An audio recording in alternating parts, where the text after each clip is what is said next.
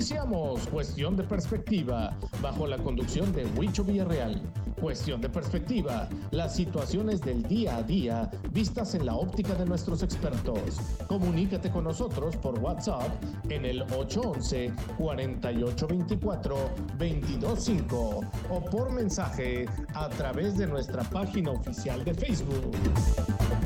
Cuestión de Perspectiva 60 minutos con los temas de tu interés, porque la vida es una cuestión de perspectiva. Comenzamos. Hola, buenas tardes. ¿Qué tal? Yo soy Huicho Villarreal.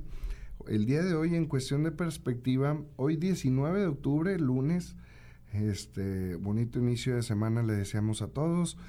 Nuestros patrocinadores, Jico Préstamo Seguro, Tacos y Tortas TNT en Santiago, Nuevo León, y Montepío Soluciones y Préstamos presentan este programa. El día de hoy estamos con el licenciado Hernán Teriot. Eh, ¿Qué tal, licenciado? ¿Cómo estás? Buenos días, tardes, eh, Huicho, a ti y a todo tu radio escuchas. Gracias. Bueno, pues el día de hoy tenemos dos temas bien interesantes. El día, eh, la primera media hora vamos a ver el tema de divorcios y en la segunda media hora veremos el tema de herencias. Entonces comenzamos, compadre. Fíjate, desde el principio, ¿qué opciones tengo al casarme y qué implique cada una? Bueno, primero habría que definir que el matrimonio es un, es un contrato que realizan dos personas para poder convivir y poder sacar una familia adelante. Hay temas escabrosos porque en la actualidad este, hay equidad de género y otras cosas que no sería el tema ahorita en este momento, pero es, simplemente es un contrato para convivir y poder sacar este, una convivencia y familia adelante. Ok, perfecto. ¿Y, qué tipos de, opciones hay cuando te casas? O sea, ¿es por bienes? Bueno, aquí habría, habría que definir algunos, algunos detalles, ¿no? Claro. Eh, como contrato, como lo dijimos ahorita, el matrimonio establece una serie de derechos y obligaciones entre las partes. Como si fuera un contrato de, una compraventa de una casa, de de un carro, etcétera. Son derechos y obligaciones que se hacen entre las partes y la ley se ha encargado de cuidar los aspectos jurídicos que tienen que conservarse para el aspecto que te dije. Si efectivamente tenemos que el matrimonio, lo primero que tiene que hacer la persona que se quiere casar, pues es ir por una solicitud a una oficialidad del registro civil, separar una fecha. Ahora en la actualidad habría que ver temas de lo del COVID-19 que tienen reglas diferentes, y que no necesariamente ya son masivas o, grupales los matrimonios, sino se están haciendo incluso hasta en forma digital o, transmisión vía internet, ¿verdad? Órale, no, pues sí. Okay. Pues a lo que han tenido que recurrir, ¿verdad? Pero pues sí. Y fíjate, bueno, esto es al casarnos, pero en un divorcio ya inminente, ¿qué debo hacer con mi pareja? Antes de, oye, ¿sabes qué? Sabemos que nos vamos a divorciar, pero antes de recurrir a abogados o, este tipo de cosas, ¿qué debo hacer con ella? Bueno, mira, antes de contestarte esa pregunta, a mí me gustaría terminar de cerrar la, el tema, la pregunta anterior. Sí, claro. Hablábamos que vas a hacer tu solicitud, la tienes que llenar. El factor más importante o lo que le importa a las parejas es el tipo de régimen con el cual se van a casar. Hace 30, 40, 50 años, la separación de bienes pues nada más la usaban la gente de delito que se consideraba de alta alcurnia. Ahorita la regla de separación de bienes se utiliza en todos los estratos sociales. ¿Cuál es la diferencia entre esa y la sociedad conyugal? Bueno, la sociedad conyugal se supone que en esencia la ley contemplaba que la mujer se quedaba en casa, el hombre salía a trabajar y iban acrecentando el patrimonio familiar. Entonces todos esos bienes que se iban adquiriendo se convertían en una sociedad. Por eso hablábamos de un contrato. Hay voluntad de partes. Y la separación de bienes, no, la separación de bienes, aunque la codificación actual pide un contrato de capitulaciones matrimoniales y unas reglas para poderla operar, establece reglas de que cada parte es la titular de los bienes que va adquiriendo, sin importar la actividad o preponderancia que hagan dentro de la, de la actividad profesional. Ok, ok. Bueno, y, y, y en esta cuestión, ¿algo más? No, realmente eso es lo más relevante, ¿verdad? Sí. El matrimonio pues es un acto solemne. ¿Qué es más conveniente en tu punto de vista? Híjole, pues es que aquí son muchos factores, que era lo que yo te decía tomar en cuenta. Normalmente cuando la mujer se queda en casa, pues lo correcto es que también participe de las utilidades que se generan con los negocios del, del varón. O podría ser el caso igual al revés, no necesariamente la, la mujer es la que está en casa, pero por regla y tradición así ha sido por muchas Y cuando los dos laboran, normalmente lo hacen a bienes separados. Bueno, pueden ser bajo las dos circunstancias. La diferencia es que cuando los dos laboran, sí, cada quien tiene su patrimonio, tiene sus recursos y adquiere sus cosas. Las administra cada quien. En la sociedad conyugal realmente es algo que se hace en conjunto. Va de la mano entre los dos, ¿verdad? Ok, perfecto. Ahora sí, ante un divorcio inminente, ¿qué debo hacer con mi pareja? Mira, primero dentro del tema que hablamos de lo de la familia, pues la ley lo primero que le importa es conservarla el más tiempo posible como tal. Entonces, tanto los abogados litigantes o los que prestan servicios profesionales legales como las autoridades están obligados, más en el caso de haber eh, hijos de por medio, de tratar de buscar soluciones para que las partes puedan allanar esas diferencias que puedan existir y tratar de lograr la continuidad del matrimonio antes de pensar en evitarlo ¿verdad? o divorciarlos. Fíjate, yo pensé que pues por ser gobierno, por ser abogados, pues oye, ah, ok, me estás buscando para esto, va, déjame lo hago. Entonces sí te aconsejo.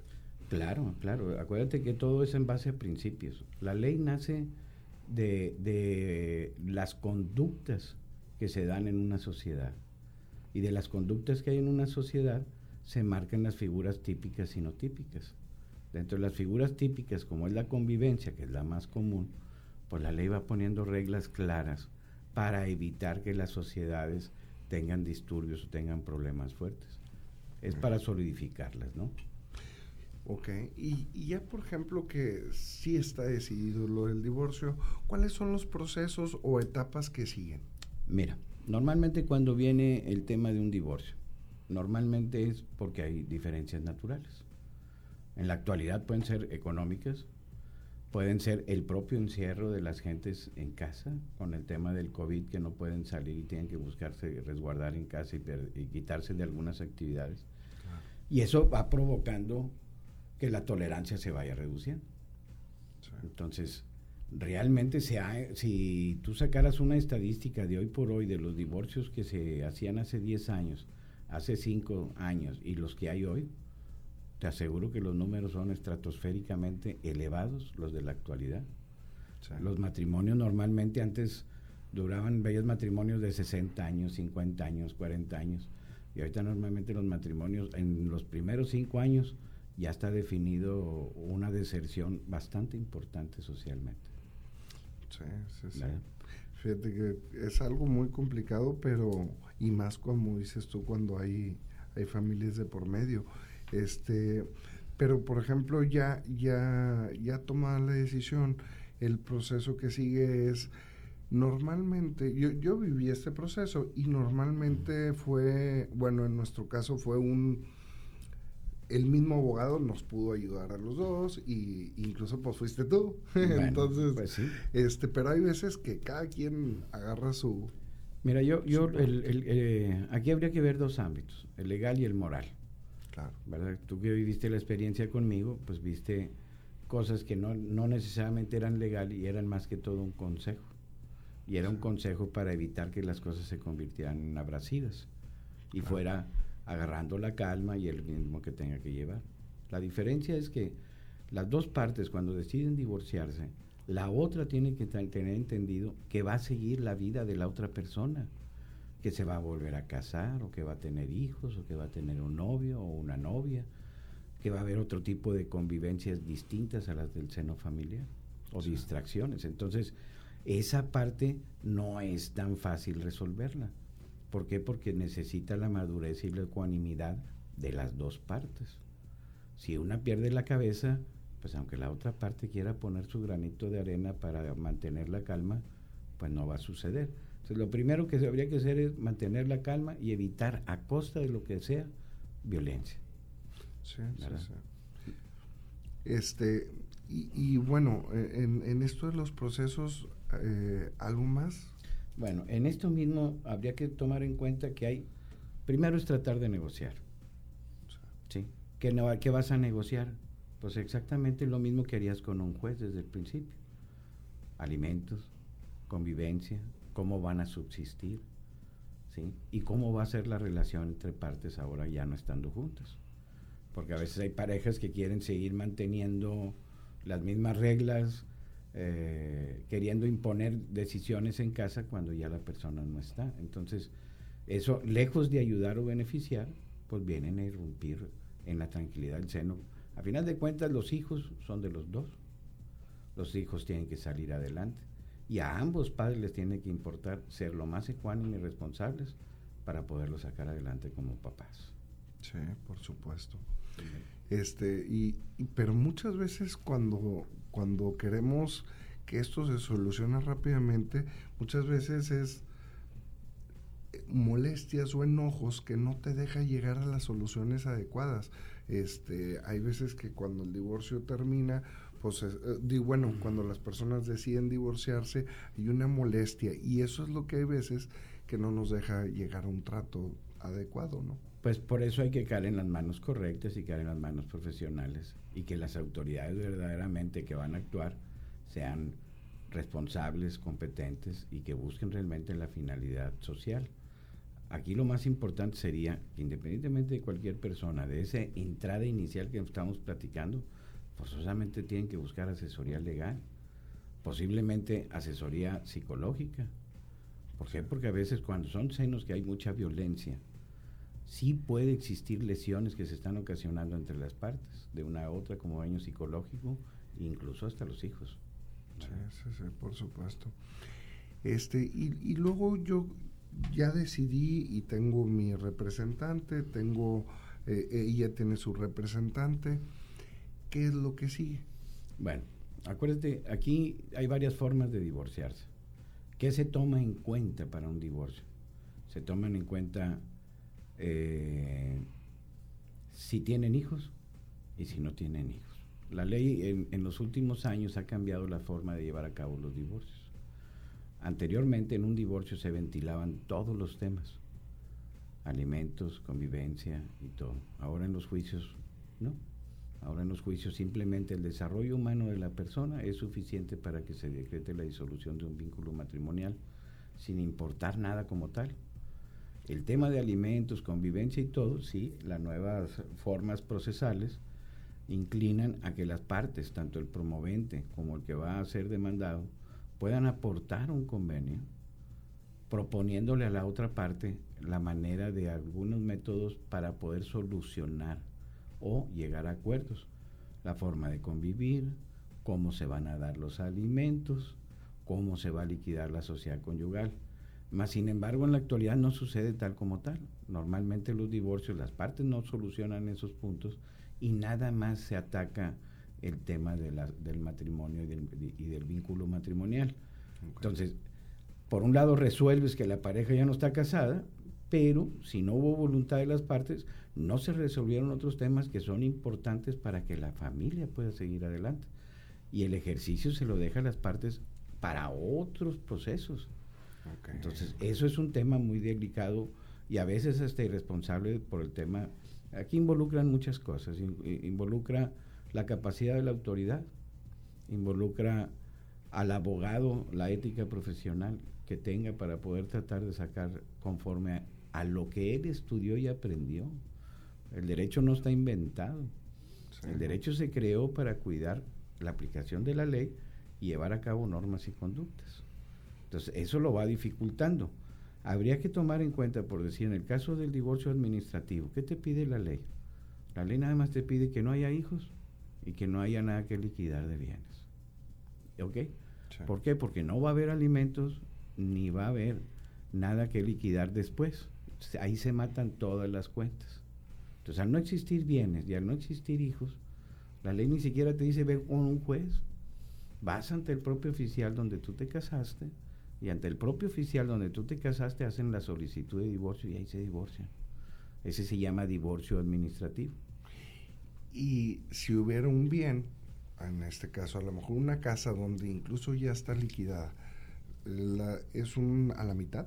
No, lo que pasa es que aquí eh, la, una de las reglas es no hay hijos y la otra de las reglas es no hay bienes que liquidar. Ok.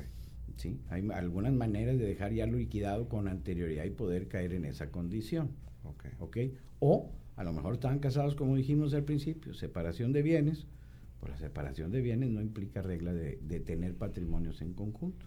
Entonces ese ya se, como regla natural aplica ahí. Y la otra es judicialmente. Para poder hacer un divorcio judicialmente se necesita, se pueden hacer de dos formas.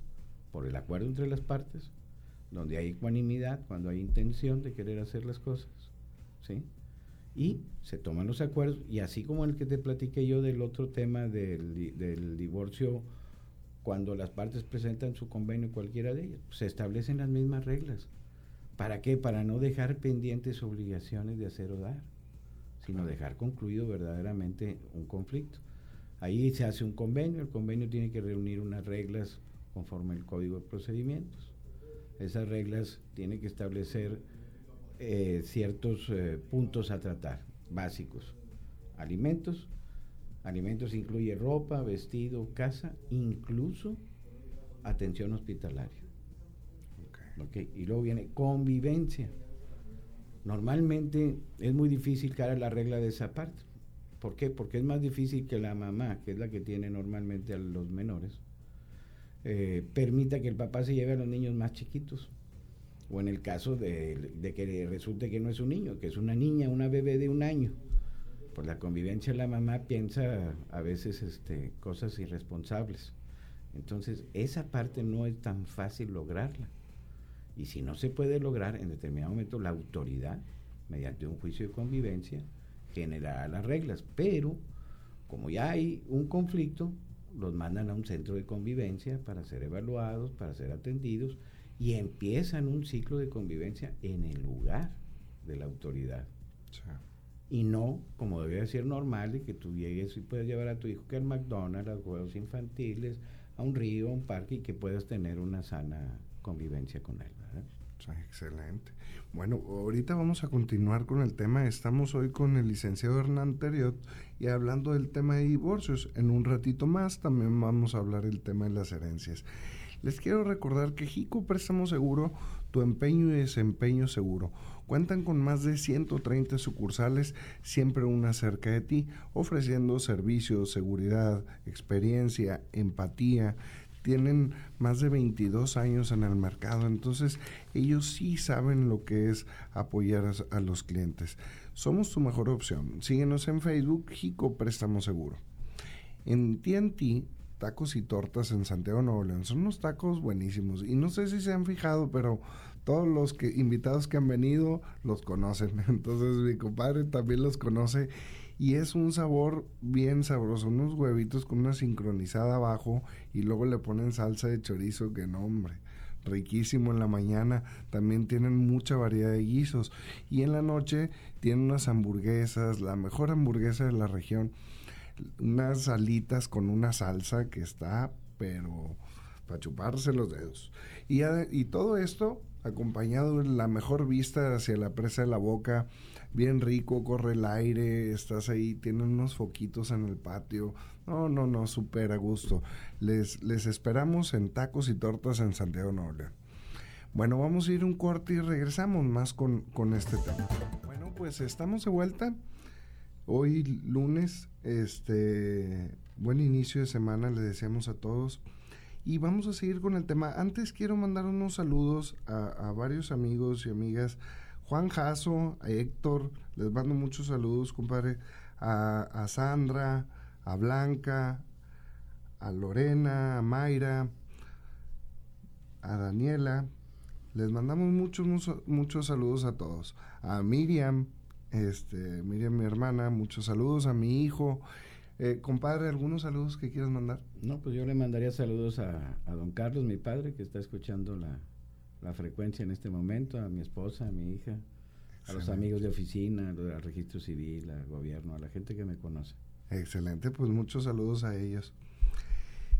Este, bueno, pues seguimos con el tema. Eh, en un matrimonio donde no hay hijos de por medio, ¿existe alguna pensión? No, No, la pensión nace de la actividad de la persona, esa es la parte que habría que ver. Acuérdate que definimos que la mujer que se dedica al hogar para el cuidado de los hijos, pues es la que va a marcar esa pensión. Normalmente en las reglas de los divorcios de la actualidad, la mujer normalmente no entra en la pensión, más sin embargo, la mujer que ha estado en casa, dedicada a las labores del hogar, etcétera, tiene derecho, antes eran pensiones indefinidas mientras viviera la persona. En la actualidad la Corte ha variado esos, esas condiciones y dice que puede ser hasta por igual término de lo que haya durado el matrimonio. Eso es como lo establece ahorita la Corte. Ok, si yo me duré dos años, dos años sería la pensión. La obligación de dar alimentos, es correcto. Aquí, aquí hay que tomar en cuenta algunas cosas. ¿sí? Tienes que tomar en cuenta en dónde están los hijos, con quién están los hijos. Acuérdate que aquí hay derechos eh, inalineables importantes que es el derecho a tener los alimentos y también el, la, la, patria potestad que ejercen los padres. Tú lo viviste, tú lo sabes.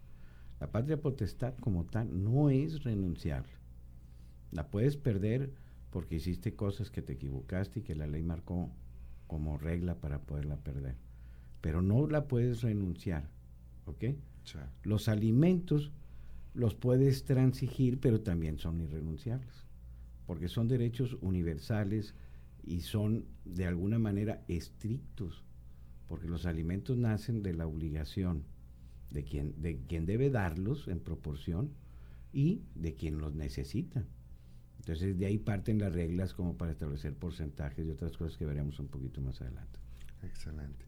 Cuando hay uno o más hijos de por medio, ¿qué implica para determinar con quién vivirán los infantes? Mira, Acuérdate que eh, hemos tratado de ver que el tema es sensible, social y moral. Pero no quita el lado legal. La, ley, con la, cuando las partes no se ponen de acuerdo, tiene las normas establecidas para poder interpretar y poder darle una normatividad a esa parte. En, este caso, eh, eh, la codificación civil habla, son siete años los para abajo los niños deben de estar al lado de mamá. ¿Por qué? Porque es la edad más vulnerable para un menor. Y la mamá pues es la que lo amamantó, es la que le hace el cuidado, la comidita. Aunque las reglas en la actualidad vayan cambiando, la mamá tiene un papel muy importante en el desarrollo de un menor. A partir de esos siete años, ya cuando tienen ocho en adelante, pues la autoridad puede tomar en cuenta la intención o voluntad de un menor, más no es determinante. ¿Por qué? Porque debería tomar en cuenta, tiene que tomar en cuenta que no sean decisiones de capricho, que no sean decisiones compradas, pues porque a veces los niños prefieren ir al lado del interés donde los dejan hacer todo y donde les compran lo que quieren. Y la norma de llevar reglas y conductas y llevar a, a, hacer tareas y que si te castigaron porque hiciste algo, pues normalmente los niños no quieren someterse a esa parte. Entonces los niños a veces inteligentemente sobrepasan esa situación. Entonces el juez puede entrevistar al, menor, puede escucharlo y volteando a ver todo el escenario de convivencia y todo el escenario de la figura de mamá en casa, de lo que van a recibir ellos con papá, pueda tomar una mejor determinación. Ok, ok. ¿La pensión de los hijos en qué consta? Mira, la capacidad de quien debe darlos y la necesidad de quien debe recibirlos. Así en pocas palabras. Entre más ganas, pues puedes dar más alimentos. Pero no va necesariamente encaminado porque a lo mejor quien debe recibirlo no necesita tanto o necesita mucho. Vamos a hablar del lado de los niños. En, en lo que acabo de decir, pues no es lo mismo un niño normal, que nada más se alimenta, se viste, etcétera, se enferma de vez en cuando, a un niño que sea de capacidades distintas. ¿Por qué? Porque tiene que ir con especialistas, tiene que hacer esto, tiene, entonces va variando. En el caso de quien debe darlos, pues son los ingresos. Normalmente la ley establece o establecen los jueces como criterio en la actualidad para gente que gana salario mínimo, más o menos aproximadamente un 35% de sus ingresos como para fijar una pensión. ¿Por qué? Porque la persona también, aparte de que trabaja y tiene obligación de darle de, de alimento a sus hijos, también tiene que seguir viviendo. Entonces el juez no puede venir y quitarle todo por todo. Entonces en eso, en eso varía. ¿Y el 35% es siendo un hijo o siendo dos o siendo el juez el juez es el que tiene que desarrollar el criterio por el cual va a fijar la pensión. ¿sí? Tiene que tomar en cuenta lo que te acabo de decir. Lo que papá necesita para seguir subsistiendo y lo que el menor necesita para subsistir, sin importar el, el número de niños. Claro. Porque tiene que ser proporcional. Normalmente si tú te has fijado en una familia normal, pues en la actualidad casi, casi todos los casos los dos papás trabajan. Todavía llega mamá a casa haciendo actividades de casa y todavía a veces papá también participa. Estas leyes que nosotros hablamos de origen fueron diseñadas hace muchos años. Y, y la Corte es la que ha venido normatizando algunas cosas para tratar de facilitarlas. ¿Por qué? Porque no se han modificado. Supongo que hay sus excepciones. Ahorita que platicabas de normalmente hasta los siete años es con la mamá, por, por los motivos que ya platicabas, pero hay excepciones, ¿no? Hay veces que cuando la mamá tiene algún problema... habría, habría que ver, eh, eh, ahí la autoridad tiene que ver ciertas condiciones. Y, aquí la parte que tiene que cuidar, pues es que el niño no se vea violentado, es realmente la parte que se cuida, o se vea expuesto moralmente. No me gustaría usar vocabularios corrientes o, vocablos no adecuados, pero entre menos moral haya, pues más, riesgo hay de exponer al, menor, ¿verdad? Claro. muy bien. Este, bueno, el padre que no vive con los hijos, eh, bueno, el tiempo, el tiempo que puede disponer.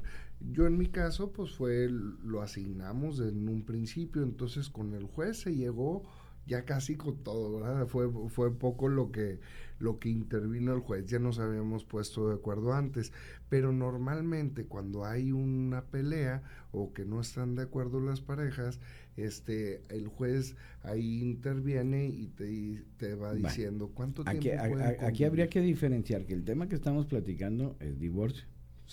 Y yo te platicaba ahorita que cuando se va a judicializar, las partes proponen un convenio donde establecen las reglas, así como tú lo hiciste. Nada más que uno dice, esto es lo que yo estoy dispuesto a, hacer, y el otro dice, yo estoy dispuesto a hacer esto. Y luego el, juez checa cuáles empatan. Vamos a decir que los dos estuvieron de acuerdo que fuera el 35% del salario. Pues esa parte del convenio ya está aceptada porque los dos están de acuerdo. Pero resulta que no, que la señora quiere, el señor quiere vivir en la casa que se está pagando como crédito y en la que viven los hijos. Y la señora dice, pues no. Entonces son temas que quedan por separado. Entonces, en el tema del divorcio, si las partes no llegan a un acuerdo en consenso, lo único que se decreta es la disolución del vínculo matrimonial y no entra los otros temas.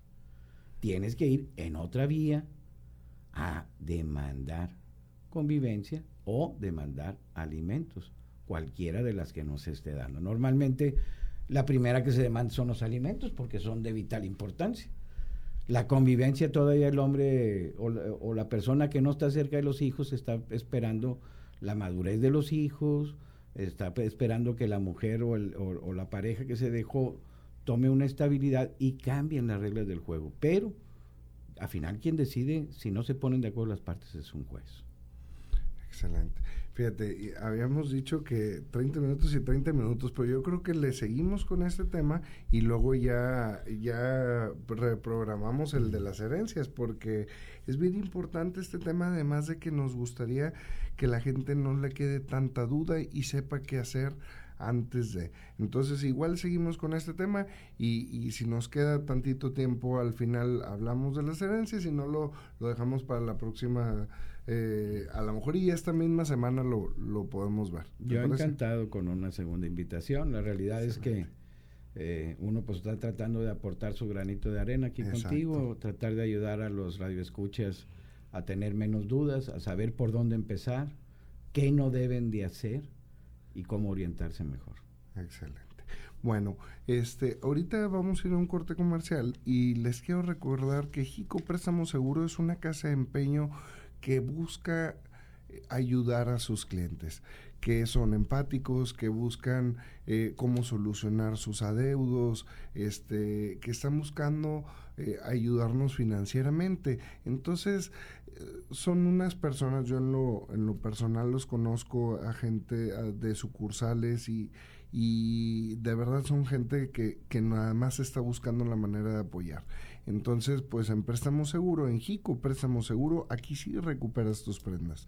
Y en los tacos y tortas en Santiago de Nuevo León, de verdad no me voy a cansar de decirles, son los mejores tacos, son el mejor lugar para almorzar, es el mejor lugar para cenar.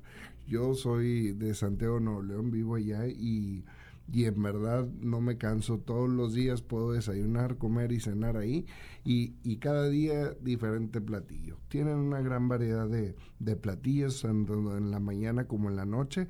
Una arrachera, de, una, un trompo de arrachera en la noche. Que nombre, riquísimo. Pero bueno, vamos a ir a un corte comercial. Les recordamos tacos y tortas en Santiago, Nuevo León, TNT Vamos a un corte comercial y regresamos con la parte chusca donde vamos a contar un poquito de chistes. Ahora con ustedes, cuestión de disfrutar, porque no todo en la vida es serio. El momento en donde reír es un hábito y carcajearse es una costumbre. Adelante, Huicho, porque también la vida es cuestión de disfrutar. Pues estamos de vuelta. Este, fíjense que se me había olvidado decirle al invitado que se preparara con uno de los chistes. Entonces, aquí traigo yo como quiera algunos este, para olvidar un poquito el tema y ahora sí reírnos un ratito. Dice, mamá, ¿te puedo hacer una pregunta? Sí, dime, hijo. ¿De dónde salió la raza humana? De Adán y Eva, hijo. Pero mi papá dice que salimos de la evolución de los monos. No, hijo, una cosa es la familia de tu papá y otra es mi familia. Luego le dice 911, dígame, mi esposa estaba cocinando y se cayó. ¿Cuál es la emergencia? ¿A qué hora quito el arroz para que no se pegue? Le dice, querido fin de semana, es usted un pésimo amante. Llega tarde, dura poco y se va pronto. Bueno, ¿alguno que tú traigas, compadre? No, compadre, mejor dejamos el área del chiste así como te salieron a ti. Ah, bueno. A lo mejor los echo a perder. bueno, pues es todo por, por, por hoy. Esto fue cuestión de disfrutar. Ahora sí, pongámonos serios. Continuamos.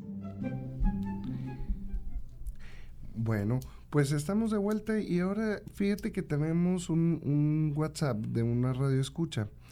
Dice, ¿qué pasa cuando el papá está dado de alta en el IMSS con un sueldo bajo, pero en realidad gana mucho más? Al momento de estipular la pensión, ¿qué dará? Lo que se le justifique por la autoridad al juez. Normalmente los jueces en el tema de alimentos giran oficios. Giran oficio a Hacienda, al Seguro Social, al Registro Público, al, registro de control vehicular, pues para poder ver las capacidades de, de, la persona, que era lo que decíamos hace rato, que es para fijar y ver los ingresos. Pero el juez no puede ir más allá de lo que no ve, entonces forzosamente está obligado a que esté probado para poder llegar a una determinación. Ok, entonces sería con lo que está registrado y pues En este caso, si no hubieran pruebas que acreditaran otra cosa, sí. Ok. También nos pregunta, ¿qué pasa cuando ponen los bienes materiales a nombre de los hijos y se da un divorcio? Bueno, normalmente esa regla lo hacen, eh, una, para asegurar la, la, vivienda normalmente a favor de los hijos, y ahí las partes pueden, en el caso de la mamá, normalmente, pues cuando va a hacer la cesión de derechos junto con el papá, reservan el usufructo vitalicio. A final de cuentas es como el Infonavit. El Infonavit lo que le preocupa es la familia. ¿sí? Y la familia debe de tener un hogar. En este caso, cuando se llegan a ese tipo de, decisiones, pues es con la finalidad de querer asegurar a la familia. Excelente. Bueno, eh, existen algunos divorcios con procesos muy largos, o sea, pero procesos de un año, un año y medio. ¿A qué se debe esto? Porque supongo que no nada más es el divorcio en sí. Bueno, era lo que yo te decía hace ratito, las reglas han cambiado. El divorcio encausado son divorcios muy rápidos. Antes, en un divorcio se establecían reglas que eran los divorcios necesarios y que había figuras jurídicas que establecían normas que consideraban causas suficientes para divorciarse, pudiendo ser graves o no graves. En la actualidad esa parte ya no se aplica. Antes llamar a una persona a juicio era complicado. Ahora la Corte en las últimas, no sé, eh, tres semanas definió que aunque la contraparte no estuviera emplazada en el juicio, no es un impedimento para que el juez decrete la disolución del vínculo matrimonial. Mm. Entonces las reglas han cambiado bastante en ese sentido. Habría que actualizar esa, esas eh, hipótesis a, a, las actuales, como lo hemos tratado de venir reseñando. De hecho, más adelante te voy a tocar otro tema que creo que valdría la pena incluir en esto que estamos platicando. Sí, sí, sí. ¿Cómo podemos eh, economizar? Ah, no, espérame. Los costos de un abogado en un divorcio son muy variantes, pues depende del abogado también. Aproximadamente cuánto cuesta un, proceso así. Sin hacer comercial y chiste, lo barato sale caro. Ok. Ok. Entonces, muchas veces hay gente que pone valores muy bajos para un divorcio, los cuales ni siquiera alcanzan para cubrir los pagos de la de la inscripción de la sentencia de divorcio y la expedición del acta. Normalmente hay gente que se anuncia hasta en 2.500 pesos con pagos quincenales. Hasta en paredes he visto ah, que dicen 5 mil pesos de divorcio. Exacto. ¿Qué puede hacer la gran diferencia entre un costo grande y un costo chico sin poder ponernos a precisar montos? Pues es lo que tuviera, lo complejo del, del asunto. En México normalmente la forma de llevar un litigio antes no se tomaban en cuenta los gastos y los costos que se llevan en el juicio. Cuando son juicios largos, pues son más vueltas a juzgados, hay que hacer más estudio, más papel, y las reglas van cambiando. Entre más patrimonio, pues lógicamente el porcentaje aumenta. Para todo ese tipo de casos también existe el arancel del abogado. Y el arancel del abogado dice hasta dónde puedes cobrar o no cobrar y las formas y las reglas. Aunque en la actualidad las partes tanto el que presta el servicio como el que lo recibe, normalmente son los que lo pactan anticipadamente. Ok, ok. O sea, sí, sí, también, y también en los resultados, ¿verdad? Porque puedes ir con cualquiera y te dice, oye, pues te cobro barato, pero casi siempre pierde, y luego este ah, vas con uno y Bueno, pero acuérdate que en el tema que dijimos ahorita del divorcio, con que las partes no dejen de asistir a la audiencia, el juez va a decretar el divorcio con medios abogados y con abogados completos. El problema es que se resuelvan los otros temas, ya sea en este, en el convenio que platicábamos, porque todavía el juez cuando fija la audiencia motiva a las partes a tratar de llegar a un arreglo. Les hace propuestas para llegar a un arreglo. Entonces, son, son temas importantes que van a dar soluciones grandes. Pero volvemos a lo mismo, depende de la capacidad del juez, del abogado, de la ética, de la moral y otros factores que intervienen para tratar de hacer lo más correcto para el bienestar de la familia. ¿Y cómo economizarlo? O sea, ¿cómo puedo decir, cómo tú recomendarías, mira, haz esto para que este proceso no sea, sea más económico? La única manera para poder hacer este tipo de procesos más económicos, que son sin excepción de los pagos de derechos que te platiqué ahorita, Ajá es que realmente pues vayan a las, a, las dependencias de gobierno como Defensoría de Oficio, hay universidades que dan servicios gratuitos para que puedan ayudarles a llevar esos trámites y no les cueste a los usuarios esa asesoría. Normalmente un tema importante para que les den ese tipo de servicios es que les van a hacer un estudio socioeconómico para ver que no tengan las posibilidades de podérselo costear. ¿Por qué? Porque imagínate a alguien que tiene una casa de 10 millones de pesos, tiene dos este, carros de 500 mil pesos y sus hijos estudian en el tecnológico, pues...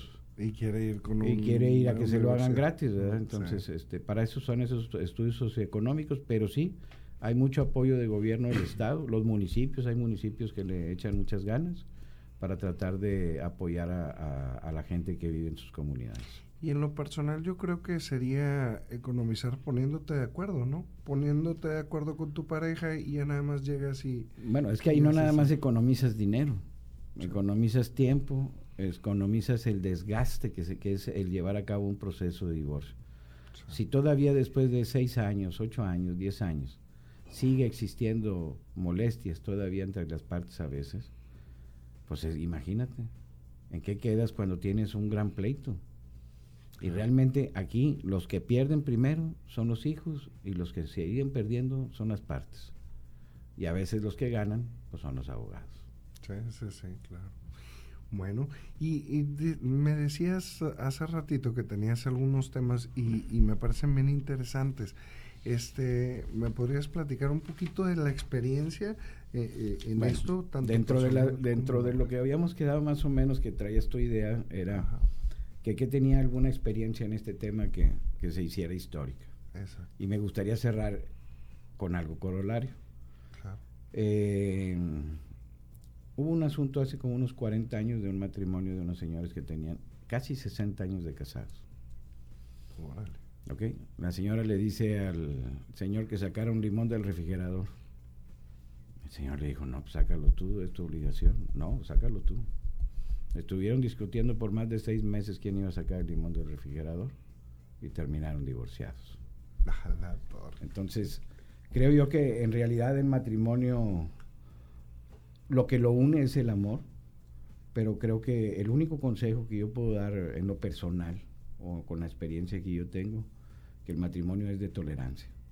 Para que un matrimonio pueda seguir o cualquier tipo de convivencia con seres humanos, puede ser tu papá, puede ser tu tío, puede ser quien sea, es un tema de tolerancia. Sí. Después de este proceso, ¿qué te ha tocado vivir en la cuestión de que de la ayuda? Tú mencionabas la ayuda psicológica que, que nos puedan apoyar. Por ejemplo, cuando, cuando te ha lleva, tocado llevar este proceso, ¿cuántas personas han ocupado esa ayuda? Mira, normalmente la ayuda la necesita más el adulto que el infante. El infante, según las estadísticas y la y los estudios que yo he estado observando en el paso de los años, rápidamente, aunque existiera una lesión psicológica, se recupera. Incluso hasta en temas de violación o abusos sexuales, cuando es un infante, lo supera rápidamente. No me gustaría abundar mucho el tema, pero es más o menos el grado. Normalmente el problema se refleja más grande en el adulto, el que viene arrastrando traumas, puede venir arrastrando enfermedades, puede venir arrastrando una poca moral o cultura pobre que lo llevan a no tomar decisiones correctas. Y eso es realmente lo que hace más daño. Y, y, por ejemplo, ¿tú qué recomiendas cuando los ves? Oye, veo a uno así como que no está bien. ¿Le recomiendas o mejor omites? Bueno, si te acuerdas cuando empezamos con la plática en el programa, yo dije que depende de la ética de los profesionistas que intervienen. Dentro de las cosas que nosotros mamamos en nuestras mamates donde estudiamos, parte era la exhortación, parte es el buscar el sentido común de que las cosas no se hagan grandes. Entre esas, cuando uno advierte ese tipo de cosas, sí, yo no personal sí lo sugiero. Yo normalmente sí doy consejos tratados de encaminar, de evitar la violencia y la controversia. Sí, por supuesto algo más que nos quieras platicar en esta cuestión. Digo, había, hay varias preguntas, pero me gustaría, ahí traes un tema que... Mira, traigo un tema que creo que es importante toquemos desde ahorita, porque es de actualidad. El tema es el COVID. El COVID vino a irrumpir en todas las esferas este, sociales, en todas las áreas comerciales, en la economía, en el desarrollo y en las convivencias de las familias. Nos transformó la vida completamente a todos. Claro. Dentro de este tema, ya tenía Nuevo León un tema virtual para poder ir accesando a ciertos expedientes y poder presentar algunas promociones. Con este tema del COVID, se abrieron todas las gamas especulativas para poder llevar temas virtuales. En el tema del divorcio, que es importante destacarlo, ahora las audiencias que tienen que asistir las partes, se hace un link para que las partes se conecten y lleven una audiencia virtual. Lógicamente, la ley contempla o la autoridad contempla en sus autos que si la persona no tuviera los medios tecnológicos para poderlo hacer, lo ponga en conocimiento para ellos proporcionarle un lugar y un área que tenga los medios tecnológicos. Es como funcionan ahora las audiencias virtuales. Entonces, ya no hay que ir al tribunal ni hay que hacer nada. Que realmente que hay que hacer pues es presentar la primera promoción, autorizar al abogado en términos amplios, que pueda tener acceso al tribunal virtual para que pueda imponerse, no teniendo que ir al juzgado a ver el expediente, sino desde la comodidad de su despacho, de su casa, accesarlo hasta del propio teléfono, poderlo accesar y ver el, el desarrollo del procedimiento con todas sus actuaciones, con todas sus promociones y todos sus anexos. Entonces es un tema importante porque a este tema sí le aplica importancia Porque ahora estas audiencias futuras que vienen, que vienen a quedarse, no van a cambiar. Aunque vaya disminuyendo la contingencia, este tema virtual creo yo que vino para quedarse, no nada más en Nuevo León, sino en México y en el mundo. Y es que ha facilitado todo, ¿verdad?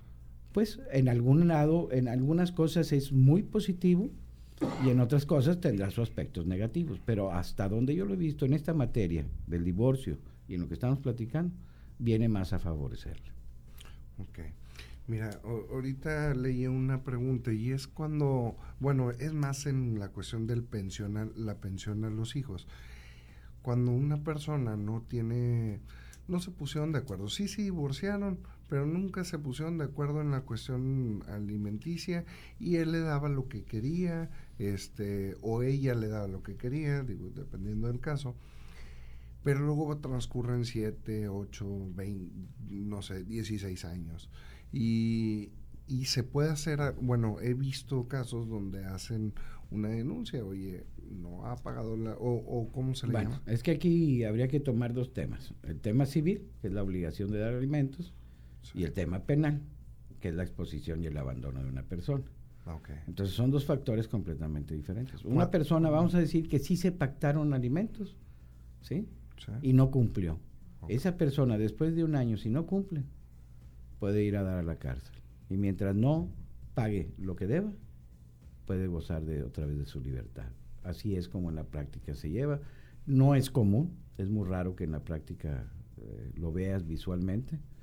Y en el otro tema, pues si no ejerces ese derecho, pues cómo le va a aplicar a la otra parte el poderlo cumplir. Entonces, normalmente cuando vienen los alimentos retrasados, el juez decreta a partir del momento que dicta el auto de alimentos una pensión.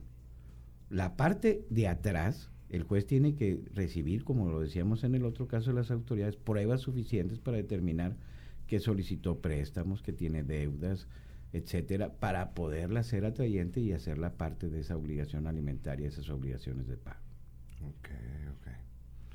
Muy bien, muy bien. Bueno, eh, eh, ¿algo más que nos quieras platicar de, en este tema? Pues yo creo que aquí ahora sí vamos a depender que si quieres en el próximo programa que tú tengas, podemos dedicar eh, un espacio de unos cinco minutos para todas las preguntas que te llevaban por WhatsApp o por las redes sociales y poderte ayudar a contestar en forma anticipada las que hayan surgido hoy y así lo haríamos cada vez que tú me invites si te parece mejor. Sí, claro, y ya nada más vamos a reprogramar la, la, cuestión de las herencias, porque es un tema bien interesante y ahorita, antes de entrar al aire, platicamos un poquito y, y me quedé bien picado, pero sí es un tema de al menos una hora, entonces, este, bueno, ya lo, lo vamos a, a reagendar. Este, Hernán, muchas gracias por haber venido, pero quiero que me platiques un poquito lo que hace tu despacho. Bueno, pues mi despacho realmente da servicio al público. Nada más. ¿En este, qué servicios? En todas las áreas, eh, especial en familiar y civil. Se maneja algo de penal con delitos de gente que no lo hizo con intención de cometerlos. No manejamos delitos contra la salud. Y de ahí en fuera manejamos todas las áreas, administrativa, judicial, amparo, etcétera. ¿Incluso laborales? Laborales también. Ok, perfecto. ¿Y dónde los pueden contactar? Pues eh, podría ser en el teléfono mío, que es el 8119-655580. ¿Me lo puedes repetir? 8119-655580. Excelente. Bueno, y, y por ejemplo, que, quisiera que me platicaras la cosa más extraña que te ha pasado trabajando en tu despacho. El, el caso más raro que te haya tocado Híjole, en tu despacho. Eh, hay de todo, o sea, de, todo sale siempre una historia y termina en, una anécdota. El que se me viene ahorita a la, mente, porque no, no lo traía ni pensado, me tocó un divorcio muy arduo hace unos 20 años, este, que batallamos mucho con la pareja, yo representaba al varón, la mujer se había embarazado de otra persona, y al paso de unos 5 años se volvieron a casar y como a los dos años me volvieron a buscar para divorciarlos. A la torre, no, pues sí, Sí, fue muy raro. Eh, sí, no, no aprendió con un solo tropezón, ¿verdad? Ocupo varios. no, excelente. Bueno, nada más para entrar en un entre. Ah, eh, para ahora que vamos a ver el tema de herencias. ¿Qué es una herencia, compadre? La herencia es aquello que tiene una persona, que son todos lo que deba y lo que tenga. se transmiten esos derechos hereditarios porque cuando muere la persona pues no se puede llevar nada. Pero no nada más la gente siempre asocia en recibir y no asocia la palabra de cumplir obligaciones como son pagos, deudas, etcétera. Pero a veces pensábamos que cuando muere alguien se acaban las deudas. No es así. No es así. Son derechos y obligaciones. esa es la finalidad de la herencia eh, a la hora de transmitirla. Eh, vamos a tocar temas la próxima reunión de los juicios de intestado, de los juicios testamentarios, de lo que se puede hacer ante notario, temas de testamentos, de testamentos sencillos, testamentos más complicados. Todo depende de lo que la necesidad de cada persona aplique. ¿En qué caso no hay necesidad de hacer un testamento? Te podría hacer a plazo corto. Pues es cuando no hay bienes que repartir, ni deudas que pagar. Y la otra es cuando quienes van a recibir la herencia, pues son los hijos de mamá. Hay un dicho viejo que dice, hijos de, de mis hijas, nietos serán, hijos de mis hijos en duda estarán.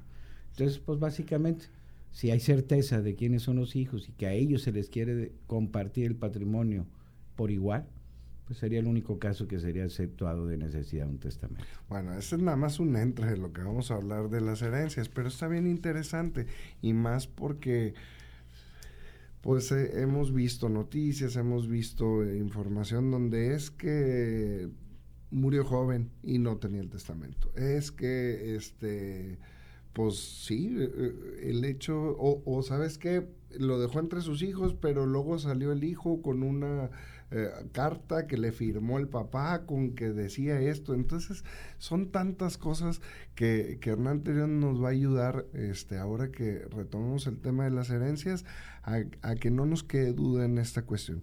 El día de hoy hablamos de divorcios y es un tema sí delicado, pero también que, que, estamos viviendo en el día a día, que cada vez es más común.